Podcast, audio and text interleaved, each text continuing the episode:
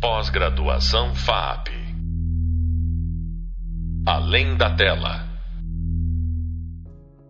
Olá, eu sou o Flávio e agradecemos imensamente a gentileza do nosso convidado André Frati Costa em conversar conosco hoje. Nesse podcast, a gente vai destacar as relações históricas entre o documentário e o universo artístico. E o André, professor, ele é diretor e documentarista. A produção dele tem, tem estabelecido nos últimos anos densos diálogos com as artes, destacando ainda sua atuação como co-curador do festival Movie Cine Arte. É, André, bem-vindo, obrigado pela presença. Oi, Flávio, obrigado. Obrigado a você pelo convite e por estar participando aí desse curso. Então, eu começar, é, se quiser contar para gente um pouco sua formação, como você começou a se envolver com documentário e trabalhar especificamente nessa área e, e depois contar um pouco do, dos seus filmes e essa relação com o universo artístico. Ok, vamos ver se eu consigo. é uma longa história, né? Eu, uh, eu sou formado em cinema, é, acabei ah, sendo chamado, foi por acaso na vida, aí, sendo chamado para fazer um filme na, na Faculdade de Arquitetura e Urbanismo da USP. E, e era uma bolsa, era uma bolsa de aperfeiçoamento, CNPq à época, né? já, tinha, já era formado na FAAP, inclusive, em cinema. E a bolsa consistia em, enfim, tocar algumas produções documentais ali acerca da pesquisa, né, de urbanismo, de arquitetura.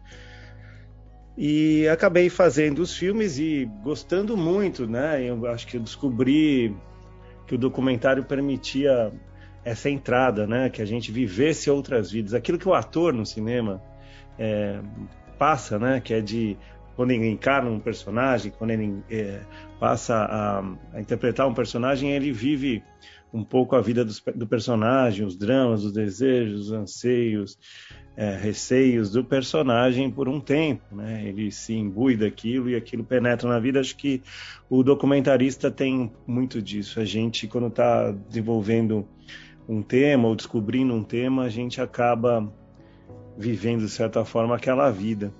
E, e daí, na Faculdade de Arquitetura e Urbanismo, uh, eu, eu despertei para a questão do urbano, da arquitetura como arte, da arquitetura em sua linguagem, em sua expressão, e, e do urbano, das questões urbanas, né, do que é viver numa cidade, do que é, é o espaço em que a gente vive, como ele concretiza, né, como ele um, materializa as relações sociais, né? E, e, passei a observar muito isso e, e de uma forma muito especial. É, na FAO eu me eu que me descobri como cineasta de, de fato. É engraçado isso. Interessante. Diante... É. E só aproveita é, só para você não ir antes para outros assuntos. É, nessa época você fez aquele filme No Meio do Caminho, que é um filme que eu gosto muito. E e uso bastante em aula também. É, como a gente também está falando de processo de produção, queria, você podia falar um pouquinho dessa, dessa ideia, dessa premissa dos quatro convidados e, e do que você propôs a eles? É, então, e na FAO a gente descobriu que a gente tinha um olhar, né, que a gente tinha como uma contribuição, e diante desse tema grande, e um desses é, momentos, acho que foi esse que você levantou aí, a gente fez um, um filme. É, comecei a produzir filmes para grupos de pesquisas diversos lá dentro, né? E, inclusive, fui convidado para fazer mestrado e continuava fazendo filmes. Convidado para fazer mestrado na FAO, é, um mestrado que incorporava também o, o, cinema como pesquisa, como método de pesquisa, o filme como método de pesquisa de questões urbanas, mas continuava fazendo filmes para o Videofal, é, com o Videofal no laboratório de vídeo da FAO, que tem lá um, um núcleo de produção. E nessa época a gente fez o, um deles, foi no meio do caminho, que era uma professora que estava investigando as questões de acessibilidade. Aquela época, né, Flávio? Quando que foi isso? 2000, né? Então, 20 2000, anos quase. É. 2001, acho, 2000, 2001. Ainda estava bem incipiente essa discussão Nossa. de acessibilidade. Totalmente, a gente não via é, vagas de acessibilidade de, de, de para cadeirantes, por exemplo, no estacionamento, não via isso, era nem uma rampas e nem, nem nada, muito menos, né? nenhuma adaptação das calçadas, nada. Hoje a gente já já está se habituando com isso na paisagem, a cidade toda era assim, né, sem nenhuma é, nenhuma acessibilidade. E, e uma professora estava estudando isso, queria sensibilizar os alunos de arquitetura e, e pediu para a gente, eu e o Silvio Cordeiro, o Silvio Luiz Cordeiro, que trabalhava também na Videofal na época, que era um ex-estudante da FAO, que a gente se conheceu lá até começamos a fazer muitos filmes juntos. Eu indo do cinema para arquitetura, ele da arquitetura para o cinema. Ele era formado em arquitetura e indo para o cinema. E a gente se cruzou nesse meio do caminho aí. E, e, e, no meio do caminho, que é o filme, o nome do filme, é um, é, é um filme que a gente, bom, convida então pessoas é, cadeirantes e, do, e, um cego, né, para mostrarem para os alunos de arquitetura o que, que era andar na cidade, como era é, andar na cidade é, no ponto de vista deles, né? Então eles, é, naquela época estava começando o digital, e isso era uma novidade, dar a câmera para o personagem. A gente dava a câmera para o personagem, aquilo. Como assim a câmera o personagem, como a subjetiva ali? A segunda câmera era do personagem, o personagem cadeirante mostrando ali como ele andava, quais as dificuldades de ele é, usar um banheiro normal e uh, subir na calçada. Toda essa, é, essa dificuldade aparecia é, narrada e mostrada visualmente pelos próprios personagens, inclusive o cego que pegou uma câmera e andou pela cidade ali, é, mostrando como era o orelhão, por exemplo, era uma armadilha para ele, ele batendo a cabeça com a câmera e tal, era foi muito legal. Eu lembro dessa cena. Pois é, foi muito marcante. As pessoas, é, é, enfim, usavam muito esse trabalho porque era um trabalho que colocava a perspectiva do filme, começava a, a dividir a autoria, criar é, formas colaborativas de trabalho, a gente já sacando que o digital que estava vindo ali ia permitir isso, né? É uma, uma construção de um processo colaborativo na produção do documentário que isso a gente tinha a ganhar, né? Com, essa, com esse desdobramento, com essa projeção múltipla da autoria. Né? É, o que eu acho mais interessante também é que a encomenda talvez fosse, fosse de um vídeo, sei lá, com instruções técnicas de como fazer uma rampa para o estudante de arquitetura e a estratégia de vocês foi foi o que realmente vive, né? Eu lembro que eram oito diárias, né? Duas com cada um, um ele tinha que descrever um dia de lazer e outro um dia normal de trabalho, né? E vocês acompanhavam esse percurso. Você lembra mais que eu. é, eu, eu gosto muito desse filme e a gente discutindo ele, nós conversamos também, a questão da acessibilidade é para nós todos também. Que primeiro que a gente vai ficar velho e vai ter as mesmas necessidades, e também às vezes a gente quebra a perna e a gente tem as mesmas necessidades. Mas é, é um pouco, o ponto. É um o ponto mais legal que eu acho que você colocou é que, é que isso dificulta que, a, que eles tenham acesso a gente também e que a gente tenha acesso a se relacionar com as pessoas com, com deficiência. Então é uma, é uma múltipla exclusão. é, então. Foi isso mesmo, nisso, né? Fábio. É, eu lembro disso. É, a ideia dos personagens, a gente tentou construí-los mesmo como personagens. Um era artista, o outro, a outra vivia na periferia. A gente tentou construí-los como personagem, mesmo o outro jogava basquete, cruzava a cidade né, para é, pedir ajuda e sobreviver. Enfim, a ideia era humanizar um pouquinho essa. Quem é esse que precisa de acessibilidade? Era um pouco isso, mostrar que as pessoas estão lá, tal, e mostrar que as pessoas, cara, são pessoas que poderiam muito bem a gente desejar ter convívio, né? Por exemplo, um, é, tem, tem, falas muito interessantes por parte dos personagens ali que é, mostram que, poxa, o direito universal significa não o direito que dá acesso às, às partes, todas as partes, é acesso a todos, né? É acesso a todos, inclusive a gente. Não é que a gente estaria é, ali incentivando uh, uh, o aluno de arquitetura a pensar a acessibilidade para essas pessoas que têm necessidades especiais de locomoção, não aquele direito à acessibilidade é nosso também, mesmo que nós que não temos essa necessidade de locomoção, nós temos o direito de conviver com essas pessoas no espaço público, em qualquer espaço de convívio, seja num cinema, e às vezes eu quero levar alguém que tenha bengala, que ande de cadeira de roda, ou que eu possa cruzar com essas pessoas de repente num espaço desse. É meu direito, não o direito deles, né? Então, é, era um pouco essa perspectiva e acho que a gente conseguiu naquela época com mini DV, qualidade baixíssima de vídeo digital, ainda o vídeo digital começando, né? Esse uhum. filme foi muito utilizado, rodou bastante mesmo. Mas aí a gente começou, eu comecei a me ver ali como cineasta no, no âmbito da arquitetura e das questões da cidade, né? Então, aí eu falei, caramba, fazer cinema, fazer cinema é interessante, né? Quando a gente detém essa linguagem, mas a gente se debruça sobre outro território, né? E quando eu descobri isso na faculdade de arquitetura, se abriu para arqueologia, para saúde, filmes no campo da saúde é, que eu fiz e filmes de, de, sobre arte. Né? Hoje, mais recentemente, tem sido muito a minha especialidade fazer filmes sobre artistas, sobre processos artísticos, sobre arte contemporânea, um pouco nessa linha aí, né? um pouco nessa abertura que provocou é, o fato de ter me descoberto como cineasta na FAO. Quer falar Embora... mais um pouquinho ainda, seguindo o rumo do, do urbano, do, por exemplo, do Histórias de Morar, que é o, um filme já posterior, uhum. ou do No Próximo Frio é Ferro, que já é, vai para um outro universo rural.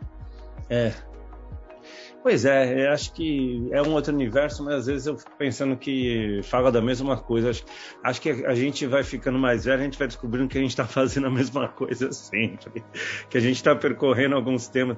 O, o, o, Histórias de Morar e Demolições foi um filme que ganhou o concurso uh, concorrido à época, assim, de filmes é, de experimentação, de inventividade, que era o o Rumos, o, o, o programa Itaú. Rumos do Itaú Cultural. Né? E naquela época tinha um ano audiovisual, um ano artes visuais, um ano cinema, um ano artes visuais, era assim. E naquela época uh, a gente ganhou, foi um dos ganhadores do Rumos, um dos cinco ganhadores.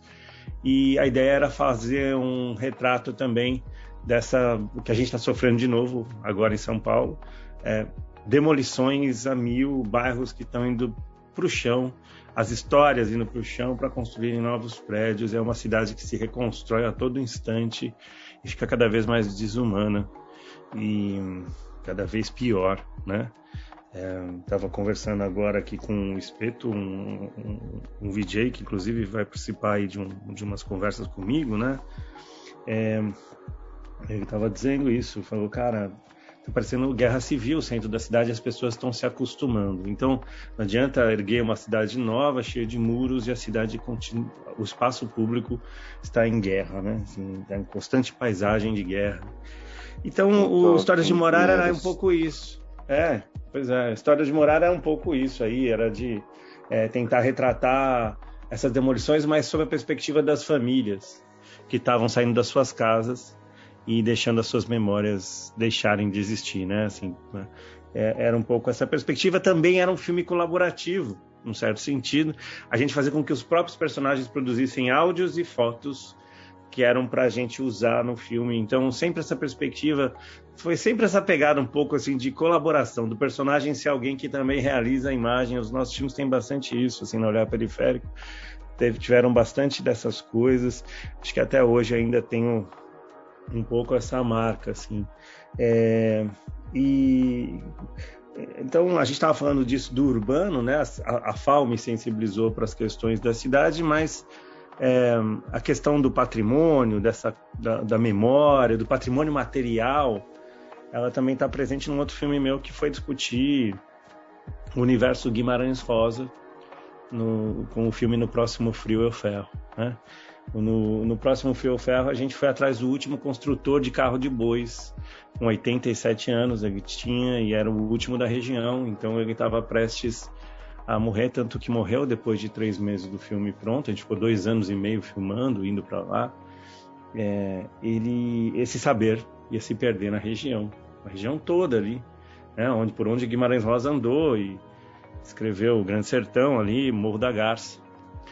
É, a ideia era, era discutir um pouco isso, né? Para onde vai esse saber, para onde vai essa, é, essa cultura que é materializada num objeto, ou seja, num edifício, numa casa, é, essa cultura e essa memória que de alguma forma é materializada quando ela deixa de existir, para onde é que ela vai, né? Essa imaterialidade é, em trânsito, né? Assim, e o filme é, às vezes é uma forma também da gente conseguir resgatar isso enquanto ela está se materializando, é, conseguir de alguma forma é, preservar algo, não tudo, mas algo do que está tá indo, né? É, quem tinha falado de Carlos de Boi era Humberto Mauro em dois filmes, né? Então, você seguiu esta tradição, digamos assim, ou atualizou esta tradição. O, o segundo dele foi 74, né? Foi o, uhum. Último, um dos últimos filmes dele, eu acho, foi o Carro de Boi, que ele tinha filmado, depois ele refilmou colorido e mais Sim. elaborado. É, era uma referência sobre os nossos ombros. É. Mas é, é, isso, acho que tem uma relação né, dessas coisas que passa por aí. Todos estão falando, de certa forma, de arquitetura, de, de, de, uma arte, né, ou literatura, ou a construção do carro de boi, uma arte popular. Então eu fui percebendo que também esse assunto, o cinema era a forma, o cinema documentário era a forma de eu falar sobre literatura, sobre arquitetura, sobre coisas que me interessavam e, e, e, também aprender, sobretudo aprender sobre essas coisas. Acho que o documentário, a grande chave do documentário é essa, né? Aprender. É por isso que a gente chega na questão da arte contemporânea. É, eu acho que. Aí você começou. Foi com a Regina Silveira que você começou? Ou com ela eu lembro que você fez vários filmes, né?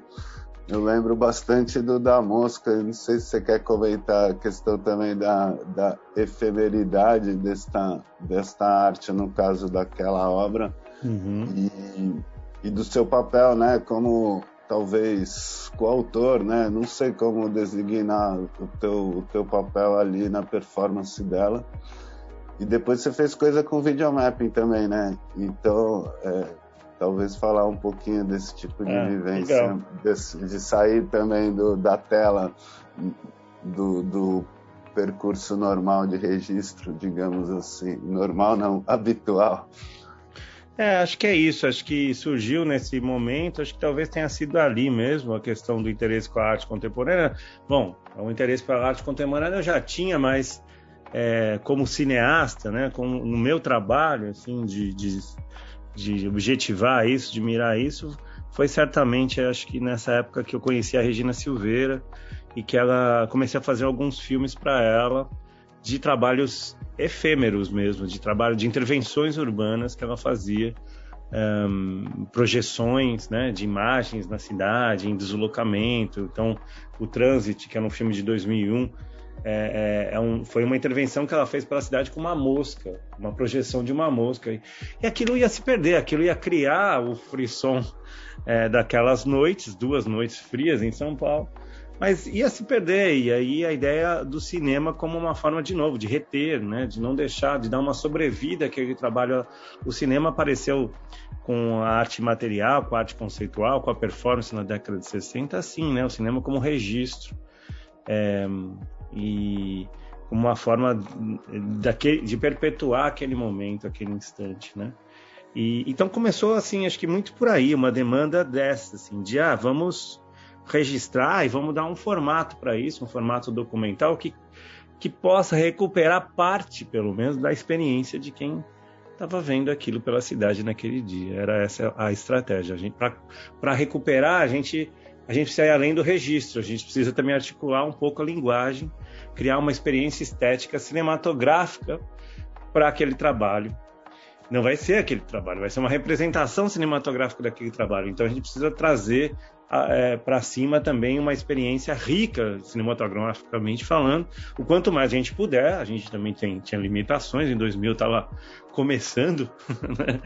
mas o quanto mais a gente puder, é, a gente trazer essa experiência estética. Acho que é isso que ficou de lá para cá. Assim, a, a, ideia, sempre que eu faço um trabalho sobre um artista, sobre um, uma obra, é, é, tentar trazer uma experiência estética cinematográfica que converse com a experiência estética diante da obra, é, propriamente, né, diante da própria obra. Então, às vezes a gente faz filmes sobre construção, sobre a produção, sobre a, é, a montagem de determinadas obras complexas, como esse filme. Acabei de fazer um filme e ainda não está no ar, sobre o Tunga, uma obra do Tunga, é, que foi remontada da Newton Miyotaki. É um filme simples, tem 13 minutos, mas é um filme fotograficamente muito interessante, assim, gente criando é, imagens muito interessantes fotograficamente do processo de montagem de uma obra importante que nunca mais tinha sido vista.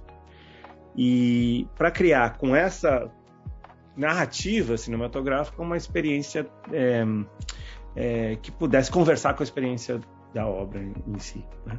Então é um pouco por aí, assim, eu fico muito pirando nessa possibilidade, né, que o cinema tem também de mediação. E aí entra o poder educativo também do cinema, que foi a outra coisa que eu, eu trabalhei muito, o cinema e a educação, né? E acho que no, no caso da arte contemporânea, o cinema pode ser uma mediação bem interessante, né? Assim, sobretudo a arte contemporânea que tem os seus é, uh, os seus hermetismos, né? As suas complicações né?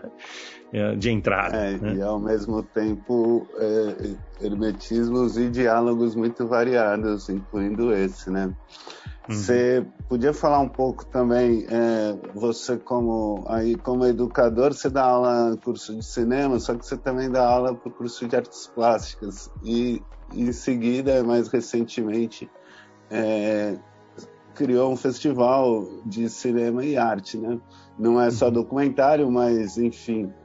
Uhum. Aí você podia contar um pouco esse seu trabalho, essa, essa interface como educador, é em cinema, em artes e também em projetos sociais, né? Você trabalha com públicos muito diversificados e, e agora um festival, que é um festival internacional também. Acho bacana se falar da, da parceria com, com Steve Bisson também, como, como vocês bolaram isso, como funciona o festival, também aproveitar já convidar as pessoas também a conhecerem. É, eu, enfim, acho que é isso. O cinema, quando eu descobri que o cinema me levava a esses campos da arqueologia, da arquitetura, da saúde, fiz muitos filmes na área de saúde, como eu disse. Falei, cara, na saúde, eu fazendo filmes pra, sobre saúde. É, isso foi no começo da carreira, né? Mas eu, eu e eram filmes etnográficos, assim, questão da gestação e tal. E, bom, eu falei, cara, esse cinema pode me levar para qualquer lugar. Se ele pode me levar para qualquer lugar, eu quero compartilhar também dessa, dessa descoberta, né? Eu quero que as pessoas é, viajem para qualquer lugar com o cinema, né? Assim, consigam compreender que cinema pode ser essa porta de entrada. E aí, é, além, é claro, da própria videoarte, do vídeo experimental em si, que é algo que me interessa, da vídeo instalação, né? É, eu acho que é, essa aproximação acabou me trazendo para o campo da, da, das artes, para o curso de artes da FAP, né? Eu virei professor de lá também, então, além de professor de cinema, eu dou aula lá de uma disciplinas que tem a ver com a imagem e movimento, movimento na imagem no campo das artes visuais. E isso foi adensando a arquitetura, a arte, a arquitetura, a ponto da gente é, sentir falta. A gente, tinha umas produções nossas sobre, de filmes dessa natureza e não tinha muito circuito no Brasil, então a gente criou um festival. Já que não tem muita janela, vamos criar uma. E a gente criou uma, um festival que começou em 2012, lá em Monte Verde, que é o Move Cinearte, né? E depois ele veio para São Paulo, e de São Paulo ele ganhou essa parceria com uma, uma produtora que chama Film Essay, lá é, na Itália, na região do Vêneto, que é do Steve Bisson. E essa parceria trouxe para o MOVE a, a possibilidade de, de, acontecer em São Paulo e em Veneza no mesmo ano. Então, a gente tem uma edição que acontece aqui em São Paulo de forma grande, ou às vezes quatro, cinco dias, já teve até oito dias de festival. Em Veneza acontece um ou dois dias de festival com uma programação também intensa. É, e essa ponte, apesar de ser um festival internacional, Veneza e São Paulo é um festival pequeno mas que mostrou para a gente que, cara, mesmo os pequenos eventos, essa troca é muito enriquecedora. E o Move Cine Arte passou a mostrar filmes de arquitetura e de cinema quando de, e, e de artes é, que de, dependendo um pouco da Bienal, né, do tempo da Bienal.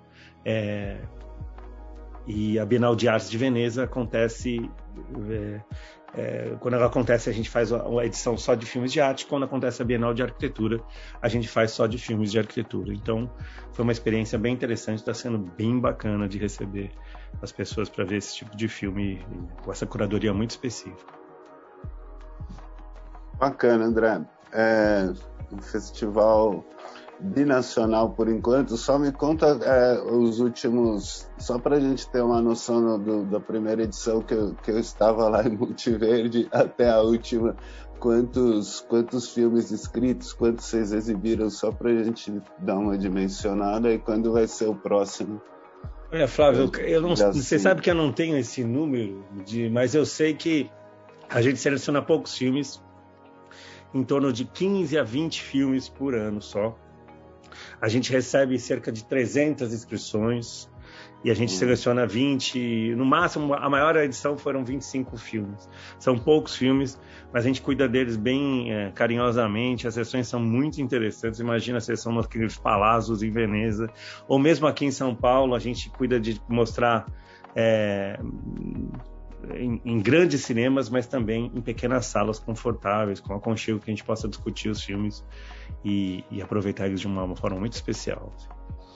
Muito bacana, André, esse panorama deste, deste outro universo, essa outra faceta do universo documentarista. Queria agradecer muito e já aproveitamos, convidamos a todos para ficarem atentos a, a esse festival. Eu que agradeço. Um abraço. Obrigado, abraço.